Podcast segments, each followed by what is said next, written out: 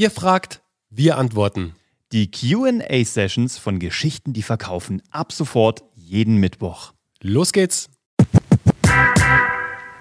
Ich solle meine Texte Bekannten und Kollegen geben und sie um ihre Meinung bitten. Ich sehe das skeptisch, denn Bekannte und Kollegen wollen mich nicht verletzen und ich kann kaum mit ehrlichem Feedback rechnen. Außerdem sind sie nicht meine Kunden. Wenn ich also Bekannte und Kollegen erfolgreich ansprechen würde, würde mir das für meine Kunden gar nicht helfen. Wie seht ihr das? Absolut richtig. Bekannte und Kollegen sind die, die du nutzen musst, wenn du noch keine Kunden hast, noch niemanden hast, der irgendwie in deinem Umfeld ist, also wenn du gerade am Starten bist. Du brauchst ja eine Datenquelle. Und da kannst du erstmal dann A nur mit Annahmen arbeiten und B dann natürlich mit irgendwelchem externen Feedback, damit ein bisschen mehr passiert als nur dein Kopf. Warum sagen wir das? Das kommt aus dem Amerikanischen. Im Deutschen ist es ja so, dass man denkt, ein großer Filmemacher ist immer ein Drehbuchautor, der auch gleichzeitig der Regisseur ist. In einer Person, ein Genie. Die Amerikaner sind da sehr viel handwerklicher. Die arbeiten immer mit einem Writers Room. Da stecken die immer zehn bis zwölf Autoren rein und dann arbeiten die an einer Episode von Friends zu zwölf. Auch wenn nicht alle sozusagen den gleichen äh, Fokus drauf haben oder nur für die eine Episode verantwortlich sind, denken natürlich zwölf Köpfe mehr als einer. Deswegen, wenn du gar kein Feedback hast und noch gar keine Datengrundlage oder noch keine Community, dann können Freunde, Kollegen, Familie, wie auch immer, dir schon mal einen weiteren Anstoß geben. Aber die sind natürlich nicht die Leute, die bei euch kaufen. Das ist ganz wichtig, das im Hinterkopf zu behalten. Aber die denken mehr als du alleine. Und dein Kopf ist bestimmt großartig, aber ich kenne meinen, der ist bestimmt auch toll. Aber wenn ich Bernies dazu nehme, ist das schon mal sehr viel wertvoller. Und wenn ich dann noch die Community dazu nehme, dann wird das immer besser. Das heißt, es geht nur um ähm, die Macht der großen Zahlen, ähm, um eine bessere Qualität herzustellen. Je näher das später an eurer Zielgruppe ist, desto besser. Der Lars schreibt gerade als Feedback, hm, das ist das Problem. Der Rat funktioniert bei mir, bei mir nicht, da die Zielgruppe, mit der ich am liebsten zusammenarbeite, das wenigste Geld einbringt und beinahe nirgendwo auf Social Media präsent ist. Höchstens über Verbindungszielgruppen. Die Zielgruppe, die mir das meiste Geld bringt, könnte, ist hauptsächlich auf LinkedIn, Firmen aber auch auf Facebook und TikTok aber nur für das weihnachtliche Saisongeschäft. Irgendwie habe ich es extra kompliziert. Ja, Lars, äh, so geht's vielen, äh, so geht's vielen von uns, sage ich mal, also äh, die unternehmerisch tätig sind. Ähm, ein Tipp da, was sehr gut funktioniert und wieder an alle. Also wir versuchen immer diese Fragen so aufzubauen oder die Antworten, dass ihr alle davon was mitnimmt. Was sehr gut funktioniert. Überlegt euch mal, wenn es eine Zielgruppe gibt, die schwer aufzufinden ist. Da hat Lars schon einen sehr guten Punkt genannt, Verbindungszielgruppen. Das bedeutet am Ende, macht euch mal Gedanken, wer aus dem Bereich, wo ich aktiv bin, hat denn Zielgruppenbesitz? Also wer ist denn zum Beispiel ein, ein Gatekeeper, also so, eine, so ein klassischer äh, Journalist vielleicht, jetzt ein Journalist ist vielleicht ein schlechtes Beispiel. Okay, ein gutes Beispiel wäre zum Beispiel, du bist jetzt äh, als Fotograf tätig und ähm, deine Zielgruppe sind äh, Immobilienmakler. Jetzt denkst du, du kannst die Immobilienmakler relativ schlecht angehen oder schlecht, du findest die schlecht, du kannst sie schlecht ähm, ansprechen, weil du die Plattform da nicht findest, die tummeln sich dann nirgendwo und du möchtest ihnen aber dein Angebot unterbreiten und das Angebot ist, du bist der beste Fotograf für das Thema Fotos von Immobilien, um sie danach auf Immobilien Scout zum Beispiel einzustellen. Jetzt überlegst du, hm, wer könnte denn hier Zielgruppenbesitz haben? Wo tummeln sich denn die ganzen Makler? Gibt es da vielleicht einen größeren Blog, wo die ganzen Makler unterwegs sind? Gibt es eine Plattform wie zum Beispiel Immobilien Scout, wo die alle angemeldet sind, wo die unterwegs sind? Gibt es irgendeinen großen Newsletter, den die vielleicht alle äh, äh, abonniert haben?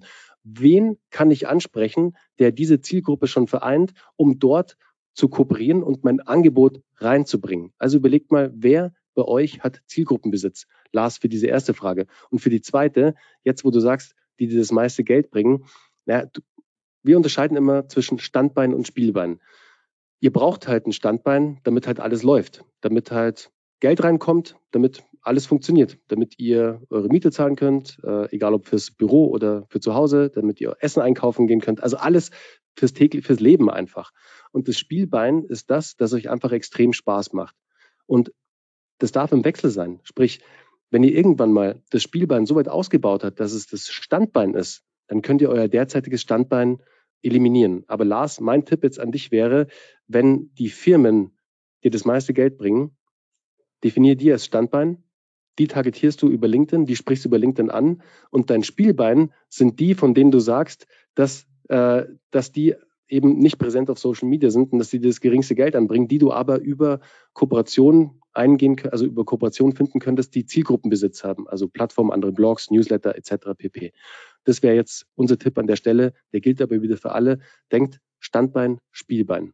Die Tina schreibt gerade, könnt ihr bitte noch ein paar Call-to-Action-Beispielsätze geben, weil zum Beispiel lass einen Kommentar da, schreibt mir etc. klingt mir zu abgedroschen. Ja, also diese Zeit auf LinkedIn und Konsorten und auf Instagram, wo man drunter schreibt, lass ein Like da oder was hattest du heute zum Mittagessen? Na, also ich habe heute eine Acai Bowl gegessen. Was war heute dein Mittagessen? Die Zeiten sind so ein bisschen vorbei. Das klingt einfach zu platt. Das kannst du nicht mehr machen. Noch dazu ist es so, dass LinkedIn solche kompletten Call to Actions, die nur auf Engagement gehen, abstraft. Also, deswegen ähm, überlegt euch, was wollt ihr wirklich auslösen? Wollt ihr, dass die Leute euch anrufen, dass sie sich etwas anschauen, dass sie sich etwas anhören? Das ist die Überlegung. Also, weil lass einen Kommentar da. Das ist, das ist zu generisch. Also wenn, dann müsst ihr wirklich eine konkrete Frage stellen und auch nicht, damit sie gestellt ist, damit man Pseudo-Engagement bekommt. Das hilft euch auch nichts. Das ist genauso wie viele Menschen auf LinkedIn zu taggen. Das ist auch so ein Mythos, dass die man, je mehr Leute man verteckt im Bild irgendwie oder im Beitrag, desto toller wäre das. Das ist sogar negativ. Ihr sabotiert damit eure LinkedIn-Reichweite, wenn diese Menschen nicht alle drauf reagieren. Also wenn ihr da 20 Leute drin getaggt habt und davon reagieren nur 20 zurück mit einem Like, dann merkt LinkedIn, hm, das war aber jetzt hier irgendwie nur damit was passiert und dann strafen die das ab. Das zeigen sie also signifikant weniger Leuten. Wenn ihr jemanden taggt, dann nur, weil es Sinn macht und weil diese Person sehr wahrscheinlich zurückreagiert und ähnlich ist es mit, also mit, mit Call to Actions. Ich würde Call to Actions auch nicht random für Engagement nutzen, sondern eher für die Weiterleitung woanders hin. Also was ihr ja wollt, ist, ihr wollt, so, so, so sehen wir das. Facebook, Instagram, LinkedIn sind für uns Durchlauferhitzer, nicht Content-Plattformen. Ganz wichtig zu wissen. Das ist das, worauf wir nächste Woche eingehen werden.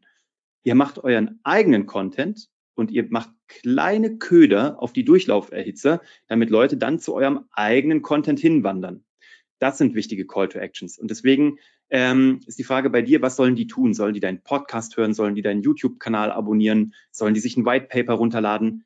Das ist das. Wir wollen Menschen ja entweder in eine Community binden oder kontaktierbar machen. Alles andere bringt uns nichts.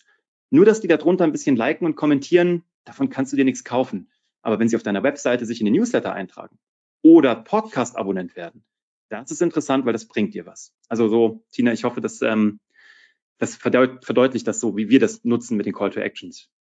Das war die heutige QA-Session bei Geschichten, die verkaufen. Wenn auch du eine Frage hast, schreib uns gerne deine Frage an office.kuvg.de. Mach's gut.